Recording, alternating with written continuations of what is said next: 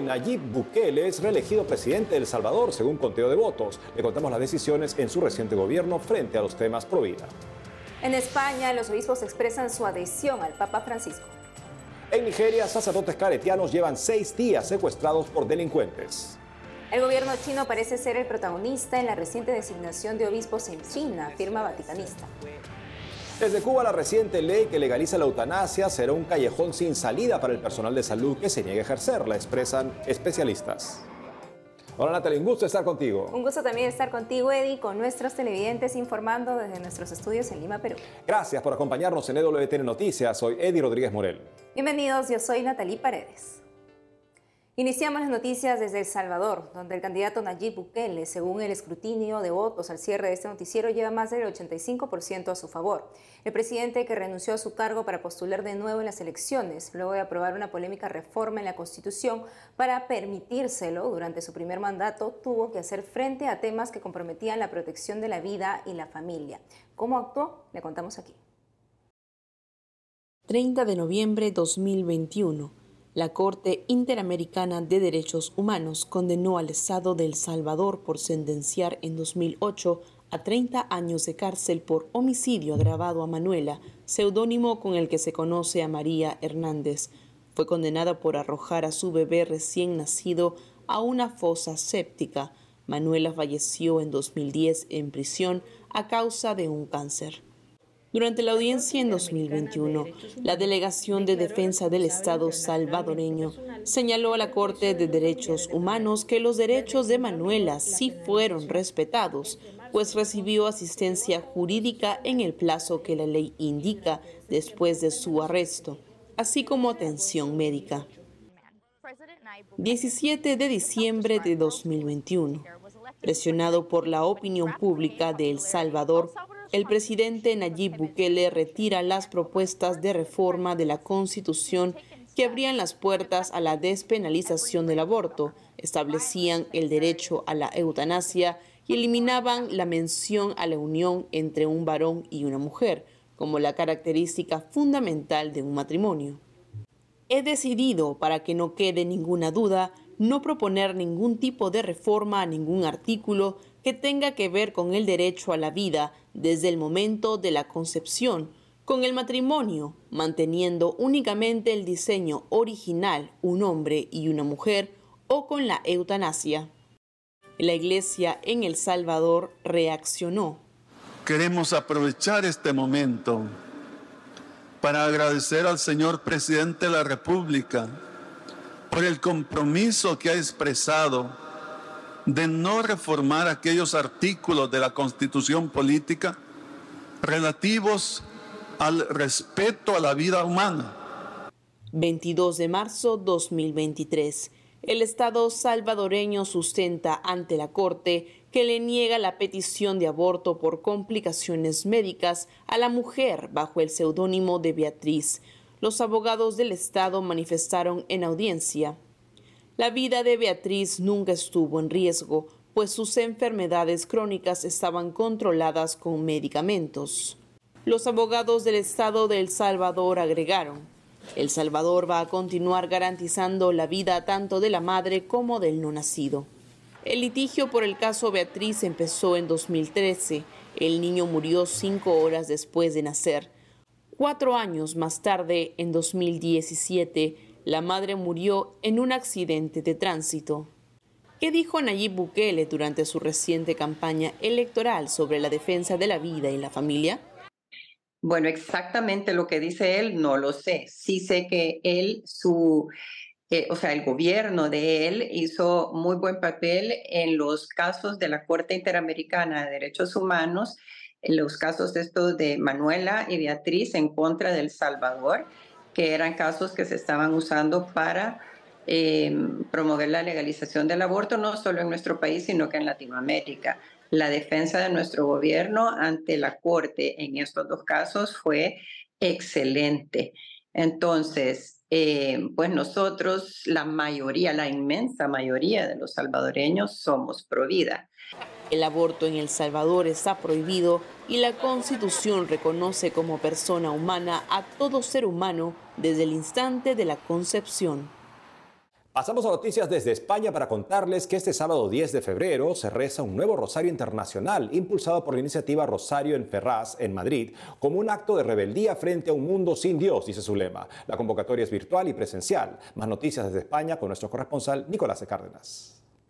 Saludos desde Madrid, desde donde les informamos de que la Conferencia Episcopal Española ha aprobado una nota de adhesión al Papa Francisco y su magisterio. La Comisión Permanente de la Conferencia Episcopal Española ha aprobado una declaración en la que expresa su profunda comunión eclesial y adhesión al Santo Padre Francisco, sucesor del apóstol Pedro, así como a su magisterio como pastor de la Iglesia Universal. Los obispos subrayan en el texto que, como señala el Concilio Vaticano II, el sucesor de Pedro es principio y fundamento visible de la unidad de la fe y de la comunión eclesial. En la nota, los prelados también agradecen al Papa sus enseñanzas al pueblo de Dios que en continuidad con la tradición de la Iglesia hacen que el Evangelio siga siendo buena nueva para todos los hombres y mujeres de hoy. Por último, la nota expresa una oración dirigida a Cristo Buen Pastor por la salud, intenciones y ministerio de su santidad. Antes de la lectura del comunicado, el portavoz episcopal, Monseñor César García Magán, afirmó como es obvio, la, Conferencia Episcopal Española está siempre y permanentemente en comunión con el Santo Padre, el Papa Francisco, porque, como dice el principio eh, de eclesiología, ubi Petrus y ecclesia, es decir, donde está Pedro, el sucesor de Pedro, está la Iglesia y no hay iglesia de Jesucristo al margen de Pedro, y mucho menos contra Pedro. Por otra parte, los obispos españoles han creado una comisión para la reestructuración de los seminarios según las instrucciones recibidas por el dicasterio para el clero. La Conferencia Episcopal Española ha creado una comisión formada por ocho rectores para aplicar las recomendaciones realizadas por el Dicasterio para el Clero que fueron entregadas a los obispos españoles tras la reunión mantenida con el Papa Francisco el pasado 28 de noviembre en Roma. La comisión está liderada por Monseñor Jesús Vidal, obispo auxiliar de Madrid y presidente de la Subcomisión Episcopal para los Seminarios, y tiene por objetivo poner en marcha las sugerencias contenidas en el documento titulado Criterios para la actualización de la formación sacerdotal inicial en los seminarios mayores de las iglesias particulares que conforman la Conferencia Episcopal Española. Estos criterios son fruto de la visita apostólica realizada el pasado año a los seminarios españoles por el obispo de Maldonado Punta del Este Minas, Uruguay, Monseñor Milton Luis Trócoli, y el obispo de Salto en Uruguay, Monseñor Arturo Eduardo Fajardo. Un viaje por tantos es el original nombre que los obispos españoles han dado a una iniciativa para convencer a quienes no colaboran en el sostenimiento de la Iglesia a través de la declaración de la renta. Los obispos españoles están convencidos de que quienes no marcan la casilla de la declaración de la renta con la que se destina un porcentaje de los impuestos a la Iglesia Católica lo hacen por desconocer toda su labor. Así ofrecen 15 plazas con los gastos de alojamiento, transporte y comidas incluidos para un tour que recorrerá actividades pastorales desarrolladas en seis diócesis diferentes a lo largo de cinco días. Así podrán comprobar de primera mano la atención a víctimas de mal trato, el acompañamiento realizado en los centros penitenciarios o la ayuda prestada a discapacitados o personas sin hogar. Se trata de una pequeña muestra de lo que la Iglesia Católica ofrece a la sociedad española gracias a sus voluntarios, los donativos y la financiación recibida a través de la declaración de la renta. Desde España, Nicolás de Cárdenas, EWTN. Nos vamos con noticias a Nigeria. En el sexto día del secuestro de los dos religiosos misioneros claretianos, aún no hay información de sus captores. Según la prensa nigeriana, entre julio de 2022 y junio de 2023, más de 3.000 personas en este país sufrieron secuestro. Yuda Temanque, periodista de Asia-África, nos da la última información de los religiosos raptados. Veamos. Uh, los sacerdotes siguen en cautiverio por ahora los secuestradores ya se han puesto en contacto con la diócesis de Pangshin al oeste de Nigeria. Cuatro miembros de la parroquia han sido detenidos por tener relación con el secuestro de los dos sacerdotes. No es la primera ni la segunda vez que secuestran a religiosos en Nigeria. Se ha vuelto algo común Según los reportes de ayuda a la iglesia necesitada, revelan que la frecuencia de secuestros en Nigeria es bastante más alta que en cualquier otra parte del mundo, pero la iglesia se ha mantenido bastante estable, se ha mantenido bastante vibrante. La gente no ve a la iglesia como un lugar inseguro porque es donde encuentran paz, porque la iglesia les da esperanza de que no todo está perdido aún. No creo que este particular incidente de los secuestros de ninguna manera desestabilice o detenga el trabajo de la iglesia. Han cambiado el modo de operar, de funcionar, en el sentido que las personas no van a lugares que sean muy riesgosos. De hecho, si tú tienes que viajar, no puedes ir solo. Los cristianos han sido advertidos de que tengan mucho cuidado y no pueden moverse lejos cuando ha sucedido un secuestro, porque esta gente piensa que la iglesia tiene mucho dinero entonces, cuando los secuestradores se llevan a religiosos, pretenden obtener algo de estos secuestros. Es por eso que son muy comunes. Secuestrar por dinero es bastante común en Nigeria. Es algo normal para ellos secuestrar a las personas y que les den dinero para su liberación. Por eso la Iglesia ha recomendado constantemente a los cristianos que siempre se aseguren de dónde vienen las personas y tomen medidas para evitar estas situaciones, trabajando en grupos, quedándose cerca a la zona de la parroquia, estar atentos con los extraños que vienen a sus parroquias y claro que el gobierno pueda asegurar la seguridad en la zona de la parroquia. Estas son algunas de las medidas que se están tomando.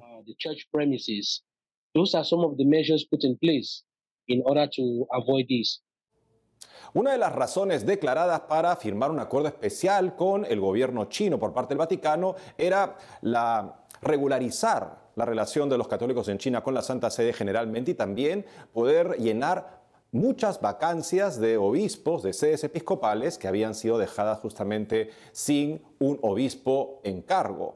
Para ello se firma este acuerdo y luego Sorprendentemente, China no toma ninguna medida en esta dirección, justamente de ordenar estos obispos, consagrar estos obispos, pero recientemente hemos tenido tres consagraciones episcopales en una semana. ¿A qué se debe el cambio? Para saber más al respecto estamos con Andrea Gagliarducci, él es un experto que nos habla desde Roma. Gracias Andrea por estar con nosotros. Gracias a vosotros, un saludo a todo el auditorio.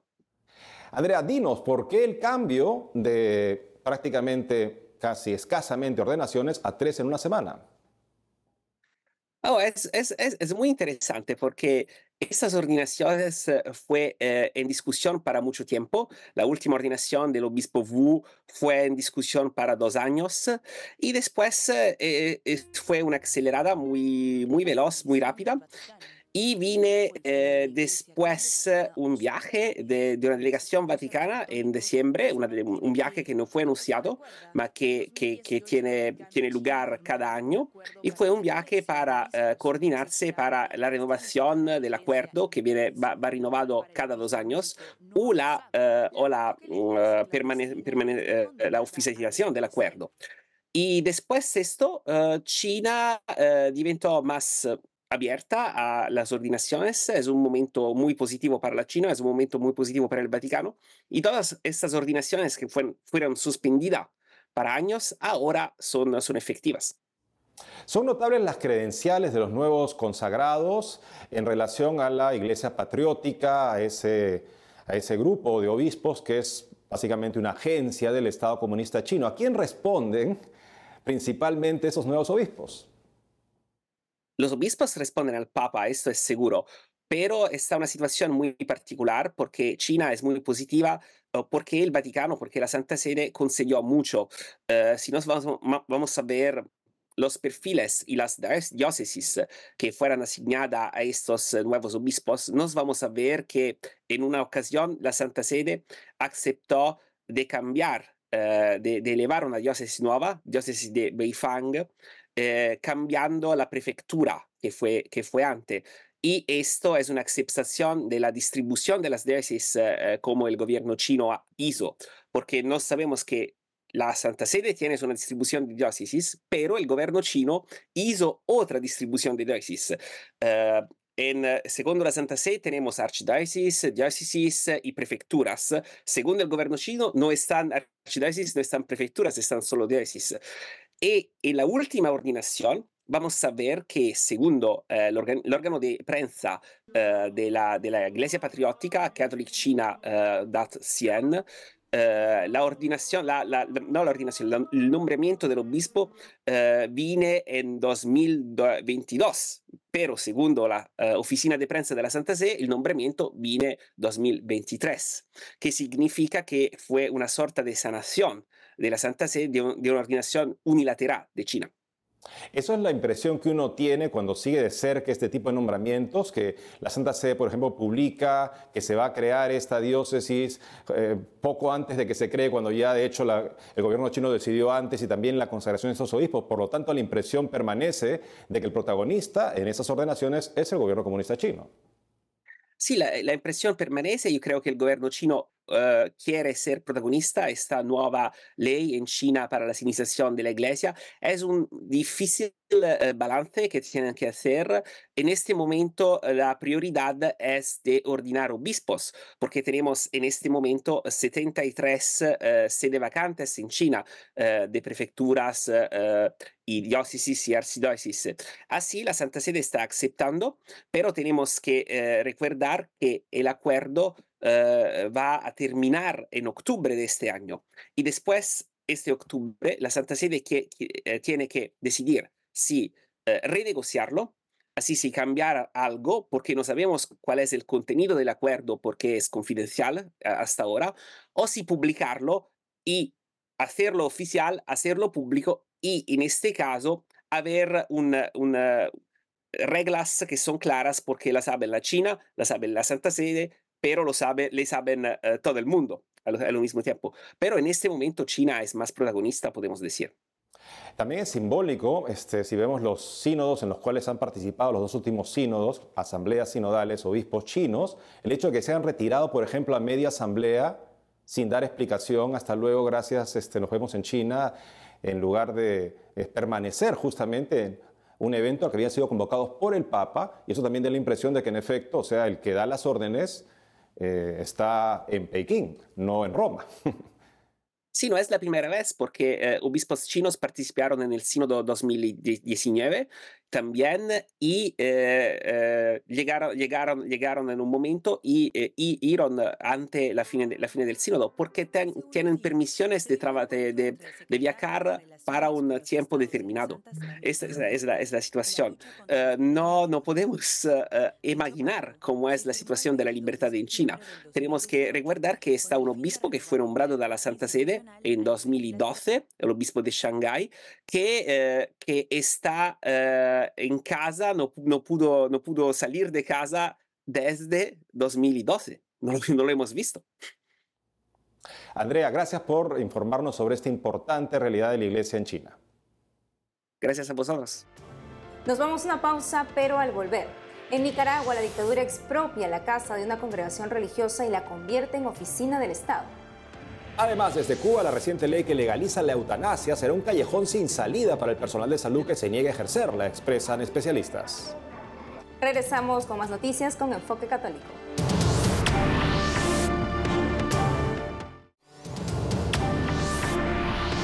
Estamos de regreso con noticias desde Nicaragua, donde la persecución religiosa no para. En la siguiente nota veremos cómo terminan las casas de los religiosos expulsados por la dictadura de Daniel Ortega. Me permiten darles un abrazo, no preciso decir. Esta era la casa de las hermanas pobres de Jesús, confiscada por la dictadura de Daniel Ortega. Ahora es una sede del Ministerio del Interior donde realizan trámites migratorios. La antigua casa de las hermanas pobres está en la ciudad de León, al noroeste de Nicaragua. Las paredes siguen siendo del mismo color y dentro aún se conservan los mismos muebles. La novedad es el logo del Ministerio del Interior en la fachada. La información fue confirmada por la abogada nicaragüense Marta Patricia Molina. Dijo que desde la expulsión de las religiosas, en el interior permanecían policías, pero es hasta ahora que la han convertido en una institución del Estado. La autora del informe Nicaragua, una iglesia perseguida, también informó que según fuentes anónimas hay planes de expropiar más edificios de órdenes religiosas. Las hermanas pobres de Jesús fueron expulsadas de Nicaragua el 2 de julio del 2023. Eran siete misioneras brasileñas. Los policías allanaron su casa y las expulsaron del país. Hoy las hermanas viven en El Salvador, donde continúan con su misión luego de siete años evangelizando en Nicaragua. Ahora nos vamos a Cuba. Tras la aprobación de una ley de salud pública que legaliza la eutanasia, especialistas cubanos señalan que esta norma tendrá graves implicaciones sociales y será una especie de callejón sin salida para el personal de salud. Nuestra corresponsal Rachel Díez nos da los detalles.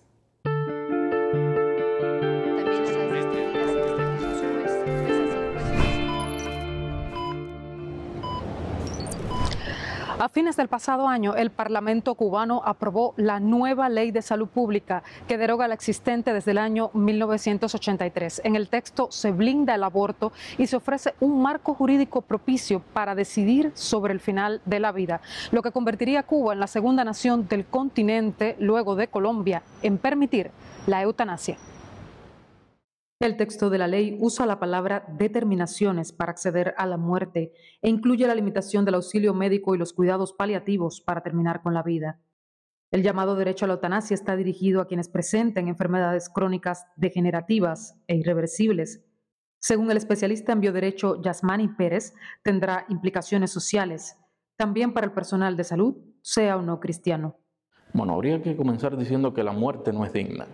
En primer lugar, digna es la persona, y la muerte no es un hecho, la muerte es más bien un proceso. La persona por sí misma es digna y no depende de ningún otro factor externo para ser considerada en cuanto tal, ni siquiera del propio ejercicio de la autonomía o de cualquiera otra de sus capacidades. Para el académico católico Dagoberto Valdés, el valor de la vida no está entre las prioridades éticas del gobierno cubano. Se unen, se confunden o se alternan la limitación de los cuidados paliativos o la mm, eliminación de los cuidados terapéuticos junto con las determinaciones de la finalización de la vida, que no es más que la eutanasia. Poner eso en manos, en la decisión personal de personas que no tienen la suficiente formación ética y cívica, significa abrir la puerta a muchas eh, imprecisiones, malas interpretaciones y abusos de la ley. El proyecto de ley no hace distinciones entre enfermedades físicas y mentales. ¿Y eh, quién participa en la decisión en última instancia? Solo el paciente, el personal médico, la familia.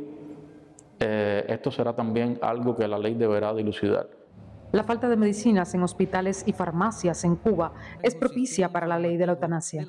En estos momentos me parece que es un instrumento de corrupción en el sector de salud para darle salida a muchas personas porque a veces a, muchos, a, los viejos se les trata con desprecio, eh, se les eh, minimiza la, importancia que tienen como, como adultos y entonces creo que es un instrumento, eh, va a ser un instrumento muy penoso para terminar con la vida de muchas personas.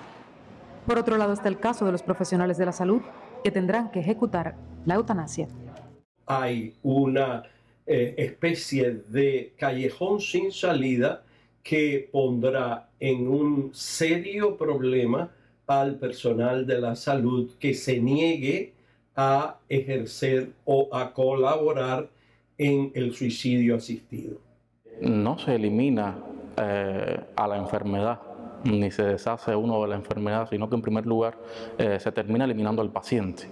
Y esto pone al médico en una encrucijada, puesto que eh, su primera misión no es justamente eliminar personas, sino curarlas, acompañarlas durante los procesos de su vida, en este caso, que tienen que ver con la salud. En el texto de la ley cubana de eutanasia ya no se habla de pacientes, sino de usuarios. Hay una parte de esos adultos mayores, eh, una parte ya significativa, que ha caído en la extrema pobreza. Hay una parte que no tiene eh, incluso ni, ni vivienda, están en la calle. Y otras que reciben unas pensiones eh, y jubilaciones ínfimas. No existe voluntad política. Eh, desde mi punto de vista, no hay voluntad política porque sí hay voluntad para comprar en armamentos, para el sector turístico, pero se han desentendido totalmente con los cuidados paliativos. Lamentablemente es posible que una buena parte de, la población acepte la eutanasia sin más como un, como un derecho, eh, sin mayor discusión. Eso es muy posible. Muchas personas puede que opten por una muerte digna conforme a la concepción que prevé la ley, es decir, eh, decidan acceder a finalizar su vida porque no tienen una vida digna. Y esto es eh, tremendo. Por el momento, los ojos están puestos en el anteproyecto de ley. La versión final aún no se publica, aunque el Parlamento cubano ha señalado que se han hecho modificaciones de hasta un 47% del documento. En La Habana, Cuba, Rachel 10, EWTN Noticias.